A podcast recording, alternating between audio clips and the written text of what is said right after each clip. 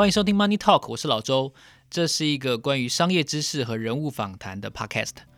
如果你喜欢我的节目的话，欢迎你在 IG 上面搜寻 Our Money Talk，或者是在 Apple Podcast 上面搜寻 Money Talk。也欢迎你给我们按赞、留言，然后呢，记得按五颗星。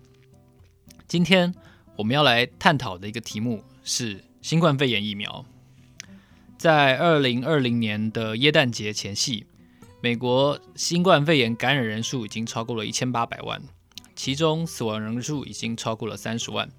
为了应应这次世纪大疫情呢，美国展开了一个代号“神速行动”的医疗措施，叫做 Operation Warp Speed。这个措施就是说，把辉瑞还有 BNT 两家公司，还有莫德纳。研发出来的新冠疫苗，尽可能的铺送到全美国。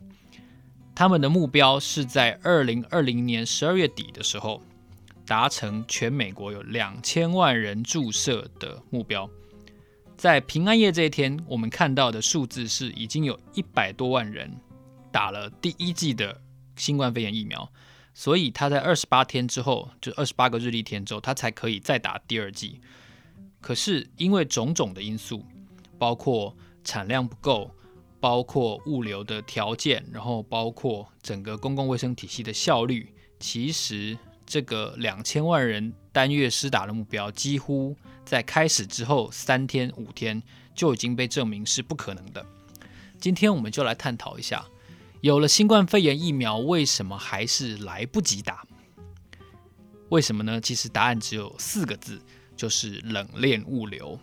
什么叫做冷链物流呢？你在便利商店买一罐冰的饮料，好，那什么燕麦饮啊、鲜奶啊，为什么它可以从生产端、从农场，然后从工厂出产了之后，在便利商店被你拿到还是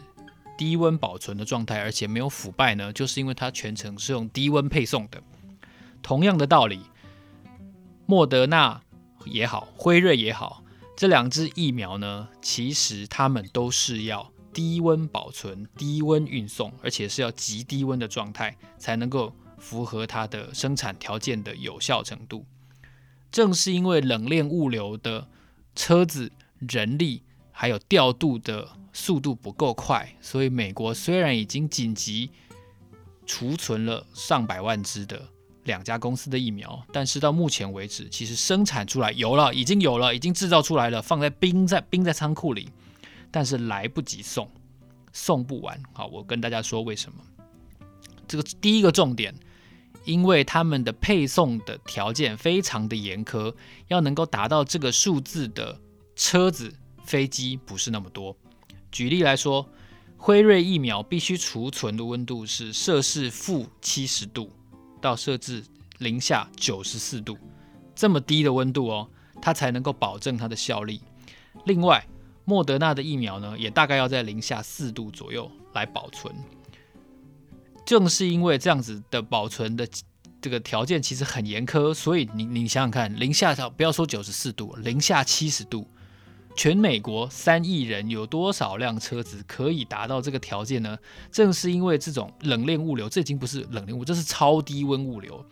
这样子的的条件的车子、飞机是非常非常少的，所以很难在及时的速度内呢做到这件事情，所以他没有办法立刻的去配送，这是我们看到的第一件事情。第二个，城乡差距这件事情更残酷了。美国是一个很大的国家，我刚刚说到它有三亿人口，疫苗速度不平均。纽约、休斯顿、洛杉矶、旧金山、西雅图、芝加哥这些大城市目前都已经拿到第一批疫苗，都开始施打了。但是很多美国的城乡交界的地区，甚至是乡村很乡下的地区，或或者说山上海边这种交通条件比较不好的地方，它目前。疫苗配送不是第一顺序，这就衍生了一个问题啊。在二零二零年看到 Black Lives Matter，然后 BLM 黑人的命也是命，或者说黑命贵运动。好，那我们现在也要问一句：如果依照这个运送顺序的话，好像住乡下的人就是命比较贱，对不对？这句话其实听来很刺耳、很讨厌，非常政治不正确。可是我跟大家说，到目前为止，运送疫苗的顺序难道不就是这样吗？我们看《华尔街日报》就有一篇文章哦，就说一个在德州乡村地区执业的医院院长就说：“我要怎么跟我下面的护理师说？对不起，我暂时没有疫苗，因为休斯顿的人命比较珍贵，我们的命比较没有珍贵。”哇塞，这这个真的是非常非常残酷的一件事情，而且这也牵扯到拜登跟川普，或者说城市跟乡村两种两群政治支持者上面一个非常强烈的群众的对比特色。我跟大家回顾一下，在十一月三号的时候，美国总统大选它呈现出来一个什么样的结果呢？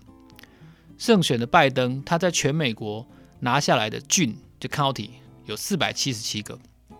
四百七十七个听起来不多，跟他的对手川普相比的话，但是这四百七十七个郡的总 GDP 量占美国 GDP 的百分之七十。好，四百七十七，记住这个数字。那你会问，川普拿下多少郡？川普拿下的郡的数量是两千四百九十七个，也就是四七七比二四九七。但是那个四七七占美国经济的百分之七十，所以那二四九七个郡。其实只占美国经济的百分之三十。那如果以制造业、农业跟服务业三个行业来看的话，第一个，服务业跟制造业当然占了绝大多数美国 GDP 的总量。所以你看哦，四七七个郡占百分之七十，二四九七个郡，川普的支持者只占美国经济的百分之三十。所以你可以显而易见，如果你脑中有一个圆饼图的时候，这个时候让我们来虚拟一个圆饼图。你能够想象支持川普的大概是谁？分布在乡下，他可能是农牧业者，可能是制造业者，他的技术、他的毛利率可能不是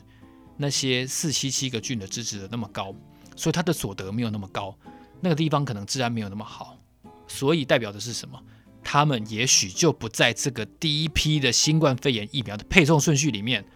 那如果你刚好又是住在我上述。然后比较乡下的地区，而且你刚好又支持川普的话，或者说你是一个共和党支持者、狂热分子的话，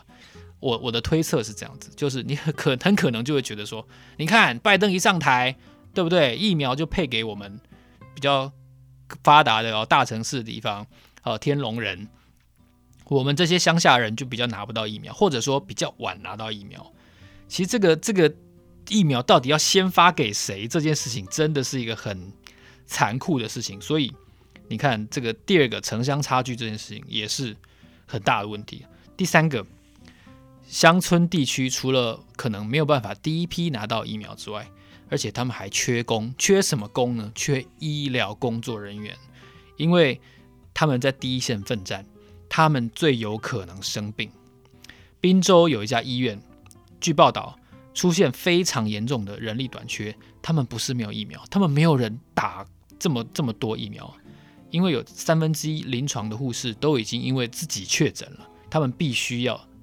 接受治疗。连第一线的护理师，他都生病了，他都得染疫了，他必须要停止工作，他要变成被治疗者。这就显示了说，城市的医疗体系人力都可能不足，乡村的医疗体系是更加不足。所以现在物资的问题解决了，发明研发的问题解决了。但是配送跟注射顺序的问题还没有解决，这个可能是大家觉得其实是很难解决，这比没有疫苗更难解决，你知道吗？因为现在有疫苗了，我为什么可以比较晚打？你为什么？你凭什么比较早打？你天龙人了不起啊？这个各个地方彼此之间会有一个争执，而且我觉得让台湾人更难理解的一点就是说，诶，其实美国公司并不会叫你去打，诶，也就是说。哦，你要不要打疫苗？这个完全是出自个人意愿的哦。竟然会有这种事发生，我我真的觉得就是台湾，假如好第一批啊什么 BNT 的这个疫苗来了，那想当然尔一定是大家都拼命要携家带眷排队去打，只要它的条件是符合的话。可是美国，我觉得因为它哦很多宗教信仰的关系，还有你必须要反歧视，还有第三个，如果。公司或组织强迫你去打疫苗，那发生了一些像流感那样后遗症的话，那是公司要全额担保的医疗保险支付吗？所以你看，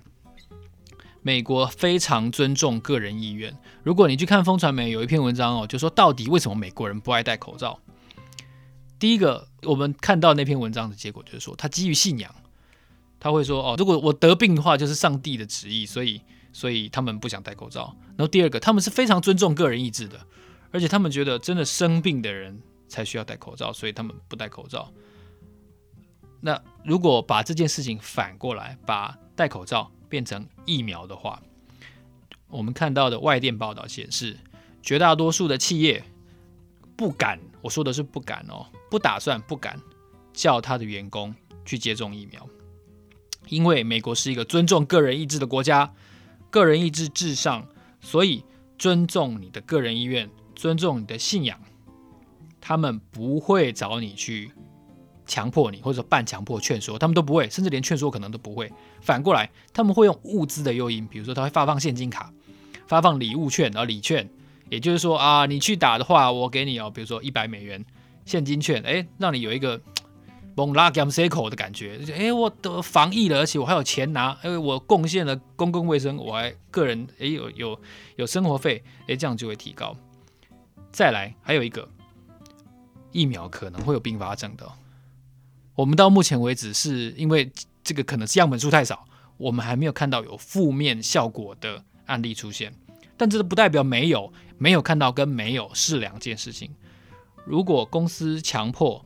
员工接种疫苗而产生了并发症的话，哇，这在美国是超级公关危机耶！你看华硕的那个小编说，这华硕是中国公司就已经延上了，就已经爆炸了，然后闹得沸沸扬扬。如果因为打了新冠肺炎疫苗有任何身体上的后遗症的话，这在美国也会是爆炸性的公关危机。而且，美国我刚刚提到的是这么尊重个人意志的，如果产生并发症的话，这有一种在公司霸凌个人员工的感觉。这样的风险，我相信是企业都不敢冒的。他宁可用物资的方法，像我刚刚提到，我送钱给你，我拜托你去打，用这种方法，我觉得它更有效一点。因为他们会怕消费者抵制，所以啊，我觉得就像之前我们在油价那集有没有提到，就是说，我觉得如果疫情不像大家想的那么乐观，那么快结束的话，其实与其要大家去打疫苗，倒不如让大家在家上班，诶，来得更理想。所以有研究说，全世界未来啊，百分之四十出差的商务。出差的这个需求，跨境也好，国内也好，都会消失。所以像 Facebook，他就说，诶，员工可以持续工作到二零二一年的夏季，你可到未来六个月，你都可以继续在家，OK 的，没问题。你不要进来，那只要你能够远距的这样办公都可以。所以总结来说，新冠肺炎疫苗现在已经大规模的在美国施打，不过这个大规模目前看来。以现在的资料，似乎是以大城市为主，在极低温冷链物流这件事情解决以前，在有足够的负七十度的运送条件的车子能够铺开到全全美国以前，看来大规模施打还没有办法达到，而且就算有办法达到，